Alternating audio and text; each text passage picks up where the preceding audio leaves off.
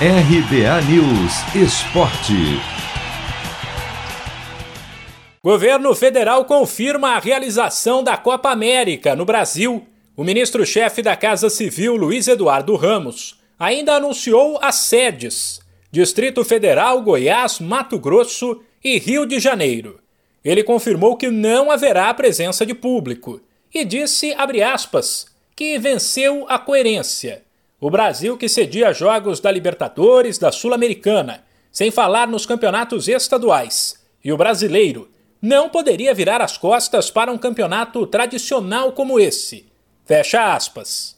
Com a liberação do governo, a expectativa agora é qual será a reação da comunidade do futebol.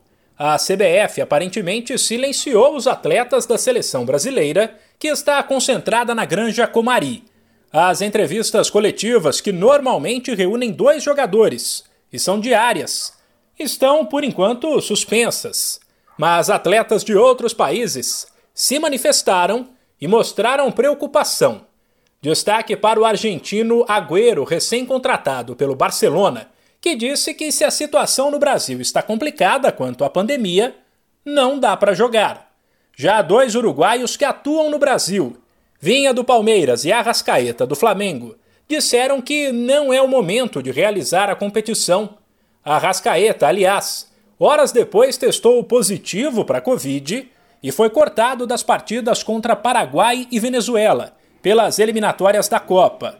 Mais cedo veio a notícia de outro corte, esse de Arturo Vidal do Chile, que chegou a ser internado por conta da doença.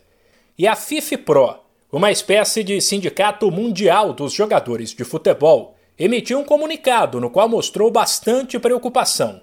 Disse, por exemplo, que o Brasil tem registrado um número alarmante de casos de Covid e que a entidade vai apoiar qualquer atleta que não se sentir seguro e, por isso, quiser desistir do torneio.